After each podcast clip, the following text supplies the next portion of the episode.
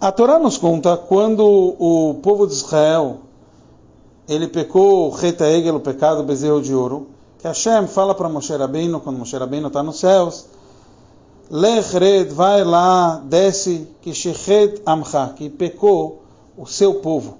E a gente sabe que o Rashi nos explica também quem é esse seu povo que pecou é o Erevrav, aquela junção de povos que estavam no Egito, que saíram, que foram liderados por Moshe.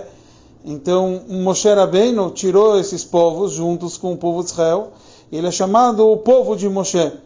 Então, quando pecou no bezerro de ouro, quem foram os pecadores originais? Foram esse Erevrav, essa turma.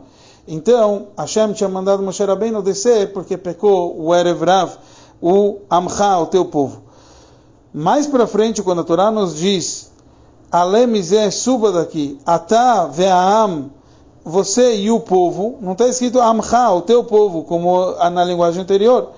Então, Hashem fala para Moshe, agora sim vocês vão chegar e vão subir e vão ir para a terra prometida, para a terra de Israel. O Rashi nos traz, Kan lo nemar ve'amcha, aqui não foi dito ve'amcha. E o Rebbe nos explica sobre isso, que o conceito aqui é mostrar que o Erev Rav, assim como a boa parte do nosso povo, acabou fazendo tshuva. E o conceito da, de todo o pecado, bezerro de ouro, era para a gente conseguir atingir um nível de tshuva.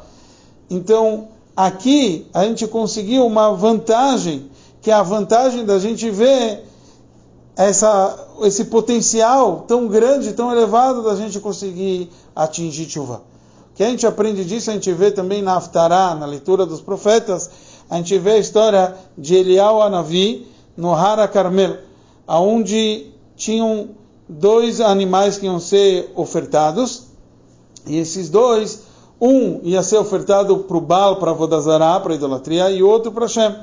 E Elial Navi falou, vamos ver quem vai ser atendido. A gente sabe que na prática, a reza de Elial, e assim, a oferenda que ele fez a Hashem, foi a que foi consumida por inteiro. O outro animal não queria ir para a idolatria. Então, está escrito que Eliyahu Navi convenceu o animal. Ele falou: Você vai honrar o nome de Hashem, assim como aquele que eu vou ofertar para Hashem. Em outras palavras, muitas vezes a gente se pergunta: será que vale a pena eu entrar num, num ambiente que talvez não seria o mais puro?